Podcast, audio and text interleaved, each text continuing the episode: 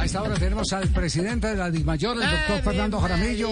¿Qué pasa, Tola? Trátenmelo bien, con Porque cuidado. aquí siempre lo hemos aquí tratado lo tratamos ¿no? bien, muy Las bien. últimas horas han sido duras. Sí, qué? ¿verdad? Tiene mucho- mucho Yo- pensar. no, las últimas no, desde que tomó la presidencia de la DIMAYOR todo ha sido muy duro. Claro que a mí me gusta Sí, que, que sean duras. por Dios. que falta de respeto con el No, invitado. las. Doctor Jaramillo, ¿cómo le va? Javier, buenas tardes, ¿cómo están? Eh, aquí pasando la tarde. Nosotros bien, doctor.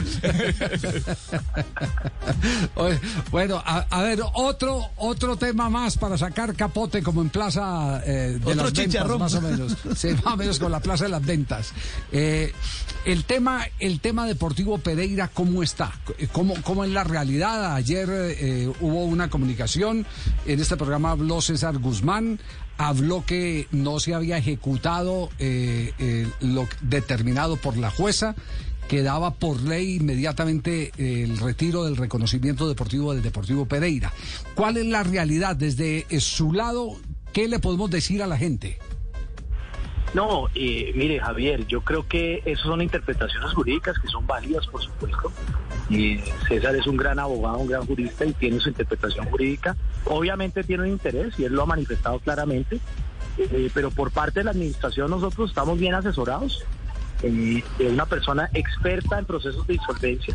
Esto es producto de un proceso de insolvencia que lleva desde, desde el 2012 y ha tenido varias etapas. En, esas, en esa etapa, digamos, en que estamos hoy, eh, y una, una anterior, me remito a una etapa anterior para hacer un resumen de todo el proceso, pues hay una decisión del juez que esto es un negocio en marcha, es decir, nunca hubo una eh, eh, liquidación por parte de los contratos de trabajo, nunca se liquidaron los contratos de trabajo, eh, el objeto social se siguió cumpliendo, es así como el Pereira ha venido jugando desde el 2012 hasta la fecha, ha cumplido con sus obligaciones eh, laborales porque no se terminaron los contratos de trabajo.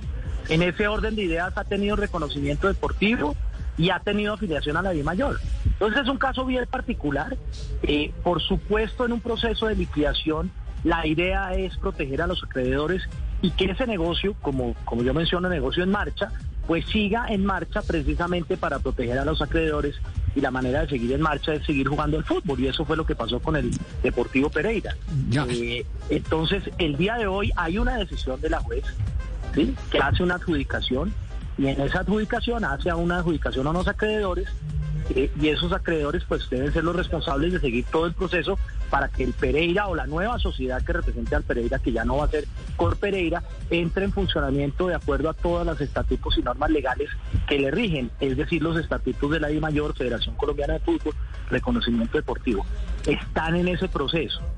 Eh, pero claramente nuestros, nos- nuestros, nuestros abogados nos han dicho que ese proceso de liquidación no termina hasta la que la juez lo determine, por lo tanto hoy Cor Pereira tiene reconocimiento jurídico, un reconocimiento deportivo, perdón, y una vigencia jurídica. Entonces, eh, pues eso le da la capacidad de seguir en competencia. Claro, aquí hay dos escenarios. Uno que es de tipo legal, que es la ley colombiana, eh, que es el, el reconocimiento deportivo, y hay otro escenario que es lo decidido en la Asamblea de la DIMAYOR. Digamos que en el primer escenario, eh, pues tendrá que responder el Departamento de Control si evidentemente se violó o no se violó la ley eh, y las autoridades competentes. Pero todavía está por darse el aval al Deportivo Pereira en una asamblea al cambiar de dueños. E- esa a la nueva, Sí. claro, a la nueva sociedad, Javier, A la nueva que fue la que determinó la juez que debía seguir eh, manejando eh, las acreencias, digamos, o los bienes del Deportivo Pereira. A la nueva sociedad sí tiene que pasar por los requisitos, obviamente, estatutarios eh, de, la, de la Asamblea, y la Asamblea es la que, en su sabiduría, decidirá cuál es el destino final de esa nueva sociedad. Ya, eh, yo en, en este tema no, no, no, no quiero enredar al presidente de la Dimayor porque le toca un ejercicio muy difícil y es complacer a mucha gente, esa es, una realidad. Eh, pero eh, está eh, convencido de que se mantiene en las próximas 72 horas el reconocimiento deportivo de- del Deportivo Pereira. Vuelvo y digo, hasta ahora tiene un reconocimiento deportivo vigente, hasta ahora la persona jurídica que es con Pereira está vigente y eso lo habilita para seguir en competencia. Ahora, que pueda pasar el día de mañana, pasado mañana, yo no sé, usted sabe, Javier, que pasan muchas cosas. ¿sí? Ahí tomaremos otra decisión si es del caso. ¿sí? Pero por ahora hay que privilegiar la competencia en la cual Deportivo Pereira está compitiendo de acuerdo, obviamente, a la reglamentación de los estatutos. Ya, eh, eh, ¿ha habido algún reclamo de, de Nacional Noveno en la clasificación o el Bucaramanga que perdió frente al Deportivo Pereira? ¿Ha, ha- ha habido algún pronunciamiento? Hasta ahora yo no he recibido, son las 2 y 30 y obviamente esos reclamos tienen un momento y una instancia jurídica procesal de acuerdo a nuestros estatutos que son 48 horas. Ya, y, y, y en este marco de las 48 horas se vencen cuando se vencen hoy, Ya casi. Creo casi. que creo que el del el del sí a las 4 creo. Sí. sí, a las 4 de la A, tarde las cuatro se se vence, sí. jugaron- a esa hora se jugaron los partidos del domingo. Deben estar escuchando blog en este momento. Sí, a las, a las 4 de la tarde, bueno, eh, estaremos pendientes. Bueno, ahora no sé si a las 4 o a las 6 cuando terminaron los partidos. No, es eh, cuando empieza el partido. 48 empieza horas de partido, inicio perdón. del encuentro. Es cuando Creo que es empieza. a las 4. Sí, Ok, sí. perfecto. 48 horas del kickoff. Sí, sí, Hora y es- media Es, es a las cuatro. Bueno, y, y el otro pedazo, eh, don Nemesio eh, donó el estadio eh, para que se jugara fútbol y ahora los desplazados son los equipos de fútbol porque los conciertos se convirtieron en prioridad. Eh, ¿Qué hacer con, con lo que está pasando? Porque ahí se acaba de alterar otra vez el eh, plan de juegos de la fase de semifinal del torneo colombiano. Sí, Javier, es difícil esto porque pues también hay que ser conscientes de que la reactivación económica es importante y que los conciertos, pues esas actividades culturales generan una dinámica económica importante, de esto son conscientes los clubes y por eso la idea es convivir. Hay una prioridad para el fútbol, eso es clarísimo desde el punto de vista legal, pero, pero en esta convivencia pues pasan cosas como la que nos está pasando. ¿Qué nos está pasando? En Medellín y en el Campín, en el Atanasio y en el Campín hay eh, programados encuentros culturales justo en la mitad de los cuadrangulares y eso pues afecta a Medellín y afecta a Millonarios Eh, y la idea es que los clubes se reunieron ayer, llegaron a un consenso y el consenso es mover un poco la final del campeonato para que en esa semana de la fecha 3 se pueda parar. Esa para beneficia a todos los equipos, pueden recuperar jugadores. eh, o por supuesto eh, un descanso de una actividad que ha sido tan frenética en estos últimos eh, encuentros del campeonato. Eh, en fin, la cancha también, el estado de la, de la, de la, de la gramilla, que la hemos visto tanto en el Campín como en otros estadios por el invierno ha sufrido mucho y esto le da un descanso y una recuperación para que veamos buen fútbol como el que estamos viendo. Eh, eh, la información que tenemos es que la administración de Bogotá no ha hecho nada por la recuperación después de los conciertos, que era un compromiso. No, Javier, sí, sí, lo que pasa es que eh, con esta manera de llover eso es muy difícil y jugando fútbol cada tres días, pues esa cancha sufre demasiado. Eh, pero sufre más cuando usted le mete cinco mil personas a la gramilla. Guns N' Roses. Y una Sí, tarima. no, eso, ya- claro, Javier, eso es parte de, de las consecuencias de, de- de- de esta de estas actividades culturales y hay que ser conscientes de eso que pues, sería mejor no tenerlas, pero desde el punto de vista de reactivación económica también hay- es algo que tenemos que considerar.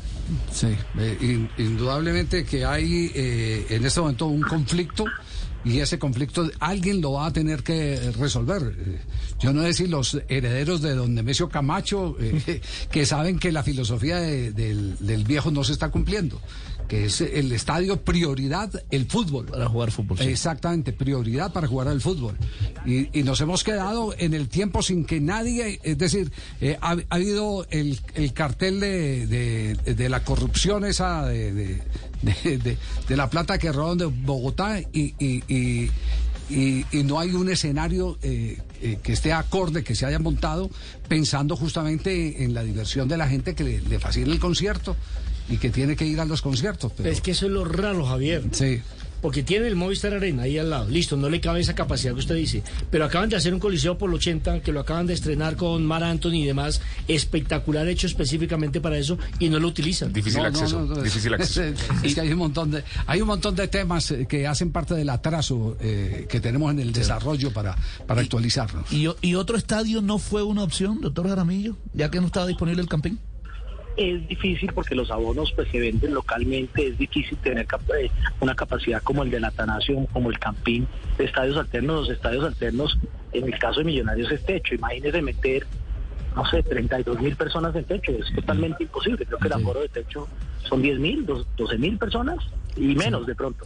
Sí, eh, nos cuentan que hubo eh, equipos que no estuvieron de acuerdo con la decisión de, de abrir eh, esa pausa por el concierto. ¿Es verdad? Sí, sí, algunos equipos manifestaron su inconformidad por cómo la manera de la administración ha manejado esto. Dijeron que por qué no lo había hecho antes. Obviamente estábamos esperando eh, quiénes clasificaban a las finales y por eso pues, no se había tomado una decisión. Pero, pero la decisión fue en consenso de todos el día de ayer. O sea, no, es que no es que hayan votado y dos votaron que no, no todos estuvieron y tomaron una decisión en consenso. Es más, estuvieron de acuerdo en que esta extensión del campeonato pues se le daba para ayudar a los equipos que no tenían estadio. Bueno. El presidente de la DIMAYOR en línea, ¿alguna pregunta? ¿Puedo, Javi, puedo? Sí, sí, a ver. De una, sí. Doctor Jaramillo, ¿hasta cuándo?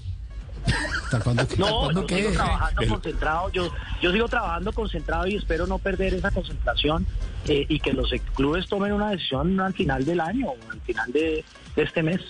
Sí, una más suave para poderlo despedir. Ah, fui que muy- ayer- Porque qué tal es que Tibaquira. Sí, sí, una más suave. Eh, doctor Jaramillo, eh, ¿cuándo anuncia patrocinador para la Liga Femenina del próximo año? Liga femenina va a haber, ya eso es un compromiso de los clubes.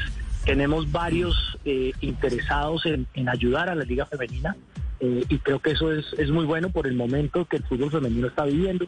Eso nos ha ayudado a que eh, varias empresas se interesen por la liga femenina y esperamos anunciarlo lo antes posible cómo, cómo va a ser ese formato de liga femenina.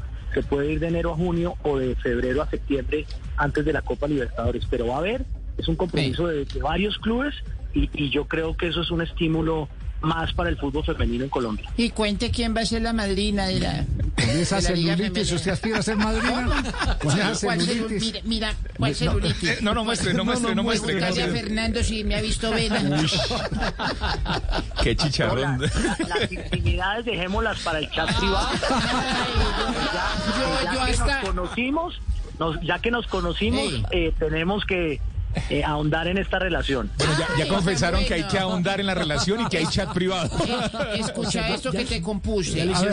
A. ¿qué le compuso? ¿Qué, qué? A A ver, ver. ¿qué le compuso? Eh, eh, Fernando, Sí. este tema del Pereira a mi gran Fernando preocupa. Es un tema bastante álgido que hay que mirarlo con lupa. Anoche lo vi preocupado. Sí. Casi que no pudo dormir. Me tocó darle valeriana para que hoy pudiera discernir. El problema de los estadios, aunque parezca una penumbra, lo dijo el mismo Tino Asprilla. Uno a la larga se acostumbra. Presidente, Yo no sé si gracias. Somos incapaces de mantenernos serios en este programa. A ustedes, eso es parte de la vida, nunca perder el buen humor. Hasta luego, presidente. Muy amable.